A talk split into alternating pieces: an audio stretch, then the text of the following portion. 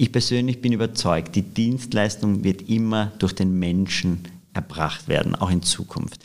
Wir werden äh, da nicht selbstfahrende äh, und selbststeuernde Roboter im Einsatz haben, glaube ich, sondern es wird immer ein Miteinander sein. Aber wir haben sogenannte Cobots im Einsatz, also die, die unsere Mitarbeiter vor Ort unterstützen und dann auch äh, sozusagen gewisse Tätigkeiten, jetzt wenn man die Reinigung hernimmt, durchführen. Wirtschaft Düsseldorf am Platz. Liebe Zuhörerinnen und Zuhörer, wir, die iFishing GmbH, freuen uns sehr darüber, den heutigen Podcast präsentieren zu dürfen. Als am Rhein angesiedeltes IT-Systemhaus freuen wir uns, dass die regionale Wirtschaft durch Wirtschaft Düsseldorf Unplugged eine neue Stimme bekommen hat. Ja, hallo und herzlich willkommen zu Wirtschaft Düsseldorf Unplugged, zu einer neuen Folge. Mein Name ist Markus Gerhards und mein Gast heute ist Florian Eisenmagen ist Geschäftsführer der ISS Facility Services Holding. Und ja, wie soll ich sagen, das Unternehmen ist einer der größten Gebäudedienstleister in Deutschland, einerseits. Andererseits aber vielleicht auch ein bisschen sowas wie ein unbekannter Riese, weil ich glaube, viele, viele Menschen draußen kennen das Unternehmen gar nicht. Und äh, darüber wollen wir heute vielleicht ein bisschen reden. Natürlich über das Geschäft an sich, über ihn als Person und ähm, ich denke auch ein bisschen über kulturelle Unterschiede vielleicht. Der Mutterkonzern sitzt in Dänemark. Florian Eisenmagen selber ist Österreicher. Also da haben wir, glaube ich, ein, ein breites Feld, über das wir reden können. Und ich freue mich, dass Sie da sind. Hallo. Ja, einen schönen guten Morgen auch von meiner Seite, Herr Gerhardt. Ich habe mich schon sehr auf das Gespräch gefreut und äh, ja, es wird sicher hoffentlich interessant für die Zuhörer, ein bisschen über ISS und über mich selbst äh, erzählen zu dürfen. Das, das wird es auf jeden Fall. Wir haben eine Tradition im Podcast, dass wir immer am Anfang so eine kleine Schnellfragerunde machen und das würde ich jetzt auch gerne machen, also möglichst spontan aus der Hüfte raus, sage ich immer, antworten. Ähm, was gefällt Ihnen denn an Düsseldorf besonders? An Düsseldorf gefällt mir eigentlich der internationale Flair einer, einer nicht so großen Großstadt. Also man hat alles, es ist alles in 20 Minuten erreichbar. Das, äh, das ist wirklich äh, toll und schön, sehr modern, sehr lebhaft und dynamisch. Äh, und das konnte ich trotz, trotz Corona eigentlich schon ein bisschen genießen. Sehr gut. Ja, ja so die kompakte, die kompakte Großstadt vielleicht, könnte man genau. sagen. Ja. Und was sind so Unterschiede ähm, Österreich-Deutschland? Haben Sie da schon irgendwas, irgendwas ausgemacht? Ich meine, es gibt viele Stereotype wahrscheinlich, aber manchmal ist ja da auch was dran. Ja, also generell muss ich sagen, äh, bin ich, bin ich äh, wirklich toll aufgenommen worden, sowohl bei uns im Unternehmen als auch mit allen anderen Menschen, mit denen ich hier Kontakt habe. Ich denke, die, die Österreicher sind im, im Ausland durchwegs ganz, ganz beliebt äh, mit, mit unserer doch legeren und gemütlichen Art, was ich, was ich gelernt habe. Mittlerweile in Deutschland ticken die Uhren ein bisschen schneller als in Österreich vielleicht. Okay. Und es ist definitiv mehr geregelt und mehr, mehr strukturierter und, und mehr regulierter als, als in Österreich. Aber da habe ich mich versucht, relativ rasch dran zu gewöhnen. Ich habe es ja gesagt, an den Klischees ist ja meistens was dran, in ja, dem Fall stimmt. dann auch. Was war denn äh, Ihr Traumberuf als Kind? Mein Traumberuf als Kind war eigentlich, äh, Flugzeugpilot zu werden. Oh, spannend. Ja. Das ist toll. Aber nie, nie den äh, Versuch am Ende wirklich äh, gemacht, in die Richtung mal zu gehen? Äh, nein, nicht wirklich. Äh, was ich aber mache, ist, ich, ich, ich äh, fliege in meiner äh, leider äh, jetzt etwas kargen Freizeit Hubschrauber. Also ich, ich habe das begonnen wow. zu lernen. Das ist ein sehr, sehr spannendes Hobby. Aber bei, der, bei den äh, Großflugzeugen sitze ich dann eher im, im, im, im Passagierraum. Ja. Oh, wow, das ist äh, spannend, Hubschrauber. Und dann, wie funktioniert das? Ich meine, man hat keinen eigenen Hubschrauber, oder? Also Nein, das war ganz lustig. Meine, meine Frau hat mir eine, so einen Probeflug geschenkt vor einigen Jahren und da habe ich mich eigentlich, war das Liebe auf den ersten Blick äh, äh, mit, mit der Hubschrauberfliegerei.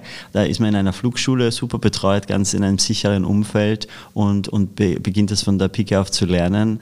Äh, bis man dann alleine auch fliegen darf, ist das wirklich ein tolles Gefühl und sehr ja. spannend. Ja. Ja, spannend. Und ähm, ja, jetzt wäre die nächste Frage eigentlich gewesen, wie äh, Sie Ausgleich zum Beruf finden. Dann wäre das vielleicht mit Hubschrauberfliegen in der kargen Freizeit. Dann würde ich die Frage vielleicht mal überspringen und äh, stattdessen fragen, ähm, gibt es eine berühmte Persönlichkeit oder überhaupt eine Persönlichkeit, mit der Sie gerne mal ja, abends beim Essen irgendwie äh, sich unterhalten würden oder bei einem guten Glas, Glas Wein oder wie auch immer? Ja, also wenn man das spontan überlegt, ich denke, äh, was mich wirklich interessieren würde, mit, äh, mit Angela Merkel ein Gespräch zu führen. Äh, ich finde sie eine, eine sehr beeindruckende Persönlichkeit, auch als, als Österreicher und ich bin ja erst seit, seit zwei Jahren intensiver hier in Deutschland, habe das natürlich von der, von der, von, vom Ausland heraus begleitet mit allen, mit allen Höhen, Tiefen, Schwierigkeiten und Herausforderungen, aber ich habe, bin beeindruckt von, von ihrer ausgleichenden Persönlichkeit und, und von, von, von, von der Stabilität, die sie in diesen ganzen Krisensituationen bewiesen gelesen hat, das würde mich wirklich, äh, wirklich interessieren, ein Gespräch mit ihr zu führen. Ja. Mhm. Ich glaube, das, das fasziniert äh, viele, viele Personen. Angela Merkel wird oft genannt, tatsächlich bei der Frage. Ist äh, interessant, ja. Ja, schön, vielen Dank. Dann äh, würde ich sagen, steigen wir so ein bisschen ein in den eigenen Werdegang, in das, was das Unternehmen eigentlich äh, tut. Ähm, seit, wir haben es gerade nochmal im Vorgespräch gesagt, seit über 20 Jahren äh, sind Sie bei ISS und äh, waren vorher in Österreich, jetzt in, in Deutschland äh, tätig. Wie, ähm, wie sind Sie zum Konzern gekommen? Wie, wie war so die, die, der Werdegang?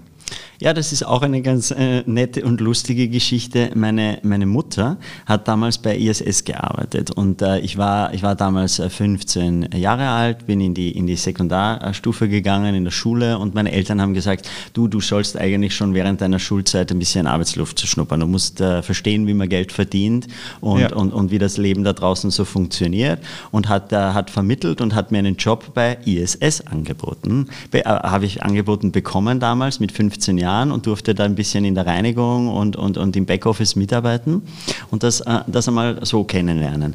Und das war eigentlich meine erste Berührung mit der ISS und die hat mich dann irgendwie nicht mehr losgelassen. Und ich, äh, ich durfte dann natürlich nach meiner Schulzeit studieren und, und bin da auch noch in Verbindung geblieben. Äh, meine, meine Mutter wurde dann sozusagen der Unternehmensteil sogar verkauft, hat die ISS dann, dann verlassen, aber ich, mich hat es eben gefesselt und wurde dann nach meinem Studium relativ schnell gekappert äh, vom damaligen äh, Finanzdirektor und äh, ja, da ging dann die Reise los.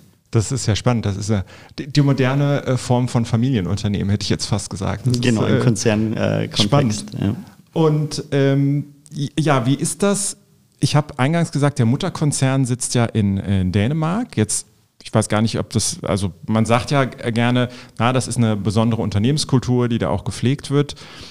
Sie haben gerade selber beschrieben, in Deutschland ist äh, vieles sehr, sehr geregelt. Also da prallen vielleicht auch so ein bisschen kulturelle Welten aufeinander. Können Sie das mal beschreiben, wie, ja, was gibt es da für, für Besonderheiten, dieses kulturelle Thema auch? Ja, absolut gerne. Und das ist äh, wirklich eine tolle und spannende Sache, die ich auch diese 20 Jahre lernen und erleben durfte. Ähm, ISS ist über, über 110 Jahre mittlerweile alt. Also wirklich entstanden in Skandinavien äh, aus einer, eigentlich aus einer Bewachungsfirma heraus.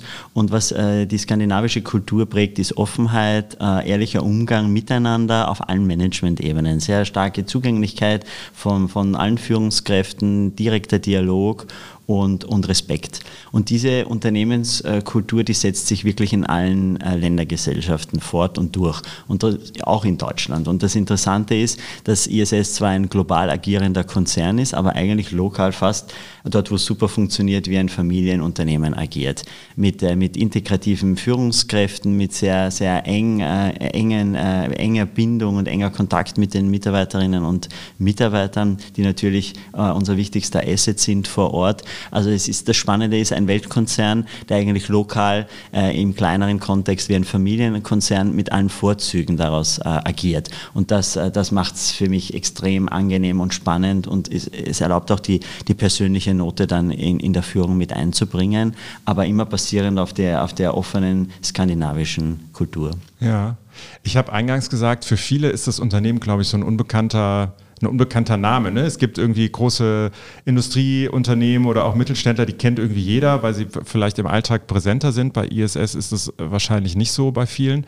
Ähm, die, die Mitarbeiter, es sind glaube ich fast 12.000 oder ungefähr 12.000, arbeiten ja im Grunde genommen in allen Gebäuden, die man sich so vorstellen kann. Egal, ob das ein Büro ist, eine Klinik, eine Produktionsanlage vielleicht. Ähm, können Sie mal beschreiben, was sind diese Aufgaben, für, für die das Unternehmen und für die die Mitarbeiter zuständig äh, sind und wofür die da sind? Ja, natürlich sehr gerne. Also das ist eine unserer Challenges, natürlich nicht nur bei ISS, sondern in der Dienstleistungsindustrie, dass wir sehr dezentral arbeiten. Das heißt, wir arbeiten äh, bei, äh, an unseren Kundenstandorten hier in Deutschland äh, über die gesamte Republik äh, verteilt, in allen Bundesländern, in allen Ecken äh, des Landes sozusagen und muss aber dann trotzdem eine, eine oder möchte eine einheitliche Unternehmenskultur schaffen, auch wenn wir beim Kunden agieren. Also wir kommen traditionell aus der, aus der Reinigung und das ist absolut unser Kerngeschäft, unsere DNA äh, das haben wir über 100 Jahre äh, gemacht bislang und auch sehr, sehr gut gemacht. Wir haben aber ISS weiterentwickelt und äh, relativ breit aufgestellt, auch in Deutschland. Seit einigen Jahren extrem investiert, auch in technische Dienstleistungen, in die Mitarbeiterverpflegung, in Sicherheitsdienstleistungen. Also wir wollen und sind der komplett Anbieter um das Gebäude herum, um den Kunden seine Sorgen um das Gebäude sozusagen abzunehmen. Und das alles aus einer Hand, möglichst mit einem Ansprechpartner, aber auch möglichst mit eigenen Mitarbeitern. Eben um auch sicherzustellen, dass jeder äh, Mitarbeiter, äh, jede Mitarbeiterin des Teams weiß, warum arbeiten wir hier, was haben wir unserem Kunden versprochen, was wollen wir umsetzen gemeinsam als Team. Ja, ja, also das kann sein, genau, Sie haben gesagt, Reinigung ist so das Rückgrat, sage ich jetzt mal, oder so dieser der Kern und die Uhr, die Urzelle. Das kann sein in, in der Gastronomie, wenn es ein, eine Kantine zum Beispiel gibt beim Unternehmen, solche Dinge. Genau. Ähm, ein, ein ganz großer Auftrag, ich glaube sogar der größte, ist die Deutsche Telekom. Ne? Das über 9000, habe ich gelesen, über 9000 Gebäude und, und Anlagen, die für die Telekom betreut werden. Ähm, das ist ja auch ein, ein ganz spannendes Feld. Ist Telekommunikation so eins der Zukunftsfelder oder Bereiche, in die äh, in die Sie schauen? Und was sind da vielleicht andere Bereiche noch? Mhm, absolut. Also wir haben mit der Deutschen Telekom äh, einen, den, unseren größten Kunden in Deutschland gewinnen können im Jahr 2019. Ein extrem interessanter, spannender Kunde in einem äh, wahnsinnig dynamischen Marktumfeld. Hier, hier hat die Corona-Krise natürlich auch äh, oder die Corona-Situation einiges bewirkt, aber äh, die Telekom muss ja äh, Netzsicherheit, Verfügbarkeit sicherstellen und wir als Dienstleister sind da auch sehr, sehr stark gefordert, das mit äh, zu unterstützen bei über 42.000 Standorten, teilweise nicht besetzten Standorten. Wir warten Antennenmasten äh, für die Telekom äh, in schwindeligen Höhen. Wir, wir, wir reinigen natürlich die Gebäude, wir halten die Anlagen instand und, und versuchen da natürlich einen reibungslosen Ablauf äh, sicherzustellen. Das ist extrem spannend. Wir sind aber breiter aufgestellt als ISS auch. Wir sind in der Energiewirtschaft sehr stark tätig, auch über Jahre hinweg schon und äh, arbeiten da in Kraftwerken, in Kernkraftwerken, Kohlekraftwerken, unterstützen dort äh, die, die, diese Kunden in, in ihrer Entwicklung, wie man jetzt auch durch das dynamische Marktumfeld ja. sieht, auch sehr, sehr, sehr wandelnd, aber, aber spannend für uns, weil die Anforderungen jetzt rasch äh, sich ändern. Und da müssen wir mitziehen. Und das tun wir auch mit unseren Mitarbeiterinnen und, und, und Mitarbeitern. Und was noch vor einigen Monaten eher in Richtung Abbau ging, geht jetzt voll wieder in die Investition. Und da agieren wir äh, natürlich mit. Wir sind in der Automobilindustrie tätig, auch das sehr, sehr dynamisch und, und, und abwechslungsreich, muss ich sagen und natürlich auch im, im Bereich der Büroimmobilien, Bankenversicherungen äh, überwiegend, wo es darum geht, Mitarbeiter wieder ins Büro zu holen und, einen und mitzugestalten, attraktive Arbeitsplätze und Arbeitswelten zu schaffen. Mhm. Das ist ja ein total personalintensives Geschäft letztlich. Ne? Also klar, der Konzern ist groß, aber wie Sie es beschrieben haben, das ist ganz dezentral und am Ende kommt es auf die Leute vor Ort einfach an. Ne? Die sind das Gesicht zum, zum Kunden und die da die Leistung erbringen. Ähm, gleichzeitig gibt es ganz unterschiedliche Bereiche. Sie haben das teilweise im, im, im, im Kernkraftwerk, bei Ener Energiekonzernen oder Energieanlagen, die systemrelevant sind. Das hat dann auch eine, ein hohes Sicherheitsthema wahrscheinlich. Oder es wird unheimlich wichtig sein für Sie, die eigenen Mitarbeiter dann auch zu halten, auch in so einer schwierigen Zeit, wie, wie das bei Corona war. Was, das muss eine riesen Herausforderung gewesen sein, eigentlich diese, ich sage jetzt einfach mal zurückliegenden zwei Jahre, gut zwei Jahre. Ja, die war natürlich für uns besonders herausfordernd, wie, wie, wie für viele und für alle Marktteilnehmer und alle Unternehmen am Markt. Wir haben auch hier äh, eine, eine enorm äh, sich wandelnde und dynamische Situation gesehen, wo die Anforderungen sich von heute auf morgen ändern. Was man gestern nicht fragen durfte, musste man morgen sicherstellen ja. und dokumentieren und abfragen.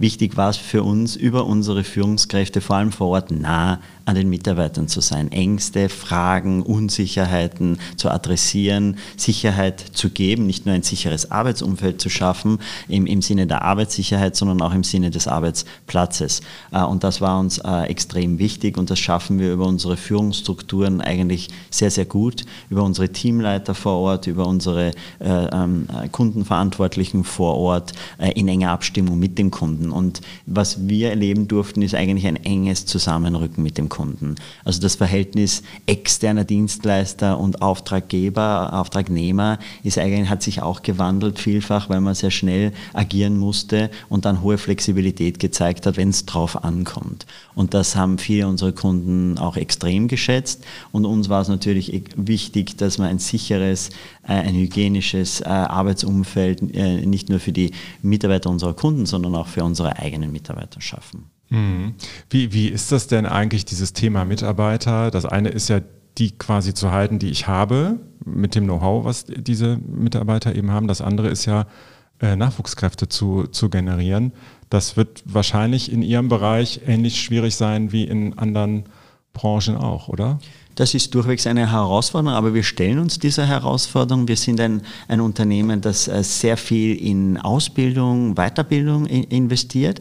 Einerseits in Auszubildende. Wir werden auch in diesem Jahr wieder knapp 100 neue Auszubildende ähm, bei uns einstellen, die im Herbst anfangen. Auf das freue ich mich besonders immer, immer sehr auf diese Gespräche und den Austausch, äh, wenn man da sieht, welche, welche Arbeitsfelder äh, da äh, attraktiv und interessant werden für die Zukunft. Aber auch die Ausbildung Ausbildung unserer, äh, unserer bestehenden Mitarbeiter und die Weiterbildung. Also das liegt uns auf allen Ebenen ähm, äh, sehr, sehr am Herzen. Wir haben ein, ein internes ISS College gegründet mit einem breiten ähm, Schulungskatalog, nicht nur für Führungskräfte, für Führungsthemen, äh, sondern natürlich auch für unsere, für unsere Placemaker, nennen wir unsere Mitarbeiter vor Ort, die dann natürlich Fachqualifikationen nachweisen müssen, aber auch im, im Umgang, vor allem im, Kunden, im Umgang mit dem Kunden. Wie verhalte ich mich?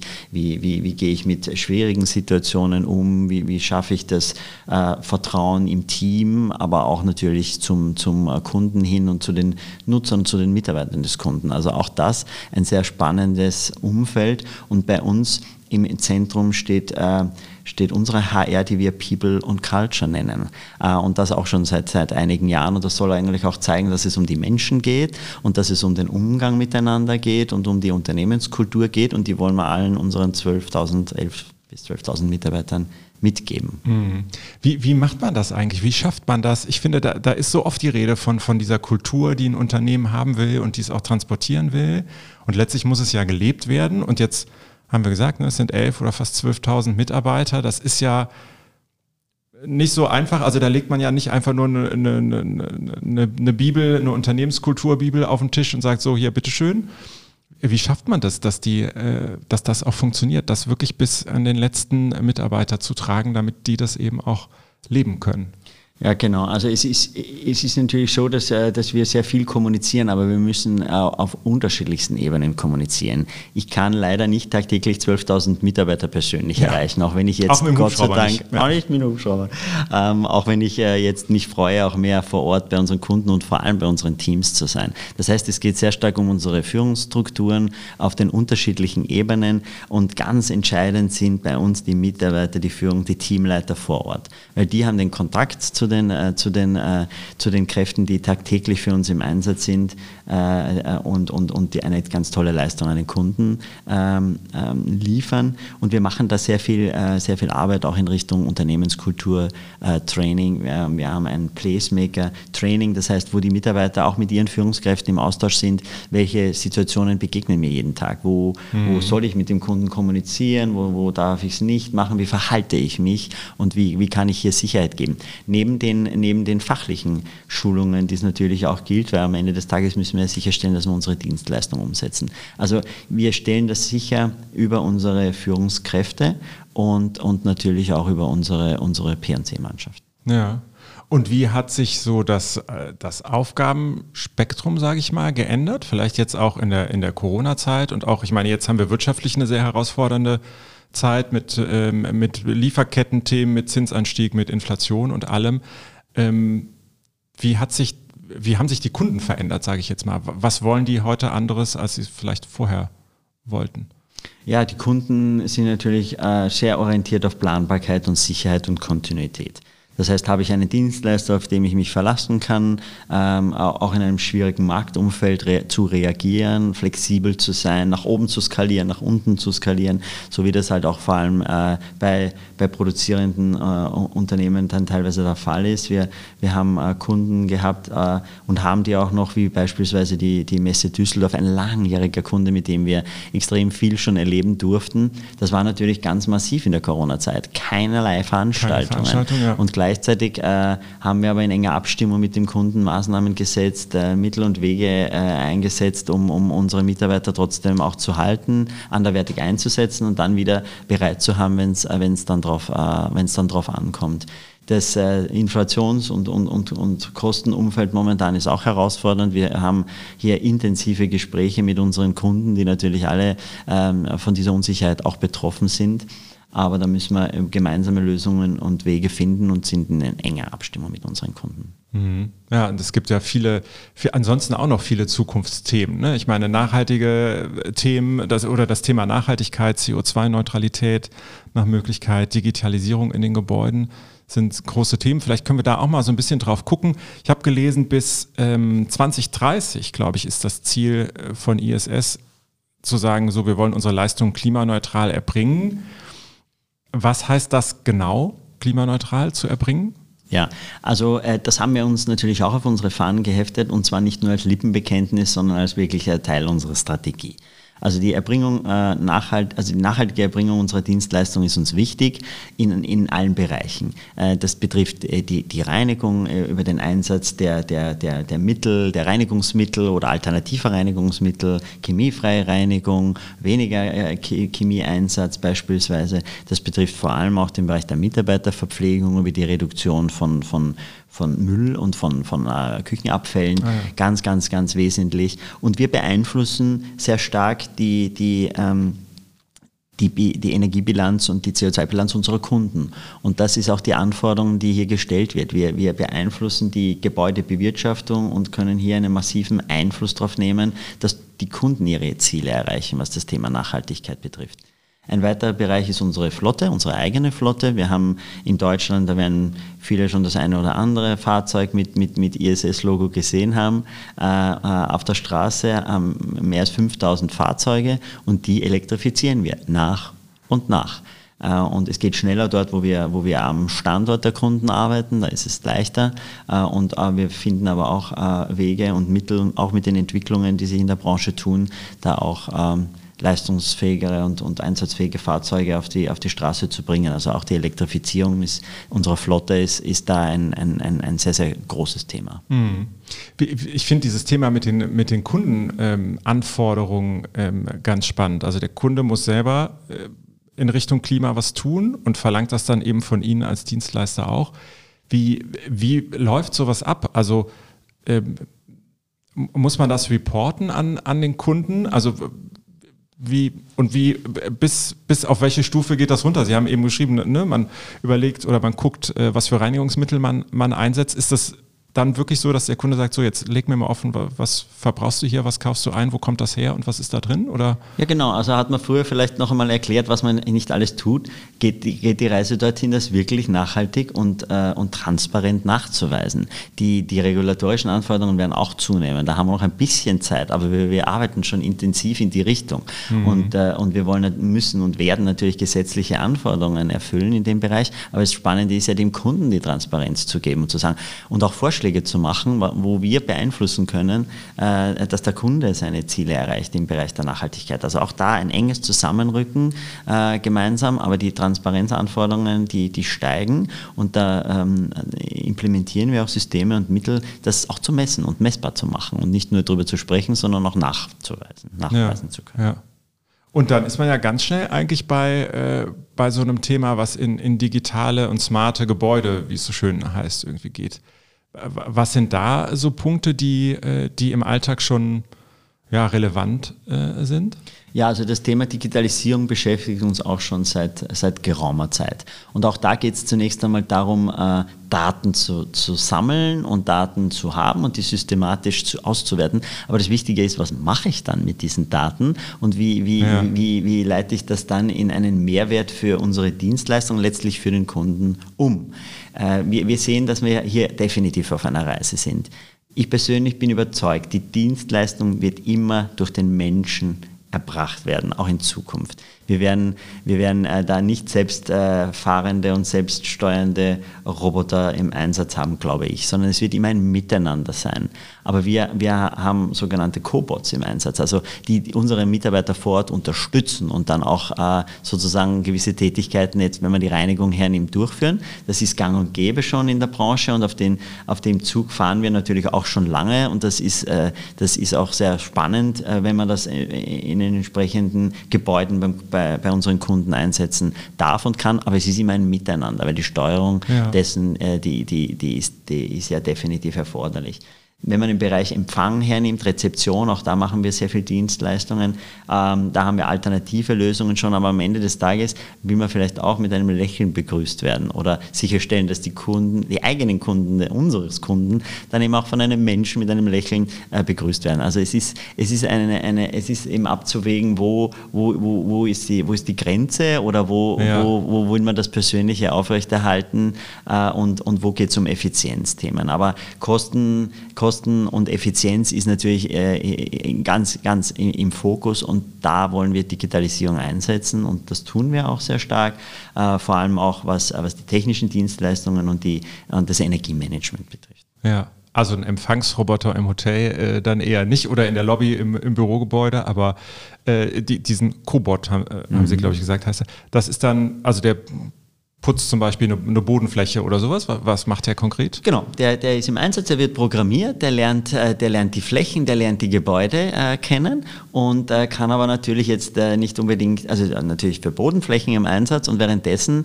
machen dann unsere Mitarbeiterinnen und Mitarbeiter andere Tätigkeiten mhm. auf, dem, auf dem Stockwerk oder in dem Gebäude, während, während äh, dann der Cobot sozusagen diese Tätigkeiten ausführt. Also ja. das sehen wir schon effizient im Einsatz, vor allem wenn es großflächig ist. Ja, so, so ein bisschen wie, wie zu Hause der, der, der Rasenmäher, der, der die Fläche äh, abfährt von alleine dann. Ja, genau. okay, verstehe. Ähm, wie, wie ist das für Sie selber in, in dieser, äh, ich meine, das Dienstleistungsgeschäft, Gebäudedienstleistungsgeschäft ist unheimlich margeneng, glaube ich, sagt man ja. Ne? Es ist unheimlich, äh, die, die Kunden gucken natürlich auf jeden Cent, sage ich jetzt mal. Ähm, wie ist für Sie die, die aktuelle Situation mit der ganzen Zins- und Inflationslage, die wir im Moment haben? Also das eine ist ja, was bedeutet das für die Kunden? Das andere ist ja, was bedeutet es für Sie selber als Unternehmen erstmal? Ja, natürlich. Also wir, äh, aufgrund der Tatsache, dass wir sehr personalintensiv ähm, äh, unterwegs sind, wie gesagt, unsere Menschen, unsere Mitarbeitenden sind unsere Assets, ähm, sind wir natürlich äh, sehr stark davon betroffen. Aber ich muss sagen, ich sehe das als, als, als Chance, auch als Chance für die Branche, weil wir äh, auch mit den äh, Kollektivvertragssteigerungen und den Lohnsteigerungen, die stattfinden, auch inflationsbedingt natürlich eine gewisse Dynamik erleben, äh, auch wir attraktive Arbeitsplätze und, und eine attraktive faire Bezahlung schaffen können. Ich denke, das ist gut für die gesamte Branche ähm, und, und hilft uns. Gleichzeitig muss man natürlich schauen, dass man das Verständnis des Kunden auch herstellt, dass, äh, dass dieser Kostendruck da ist und wie man hier gemeinsam Lösungen findet, um auch die wirtschaftlichen Ziele des Kunden unterstützen zu können. Wir sind da in enger Abstimmung mit unseren Kunden, im engen Austausch und versuchen und haben natürlich auch Vertragsmodelle im Einsatz, die das, die das sicherstellen. Aber ich sehe diese momentane Dynamik eigentlich als Chance, auch eben äh, noch mehr äh, Attraktivität in unsere Branche zu bekommen. Vielfach ist die Branche auch ein, äh, vor allem in der Reinigung ein Einstieg in den Arbeitsmarkt für viele, äh, für viele Kolleginnen und Kollegen, äh, die dann, äh, die dann am Sprungbrett sind. Wir wollen attraktive Arbeitgeber sein, wir wollen attraktive Löhne zahlen, natürlich im Marktgefüge, um wettbewerbsfähig zu sein.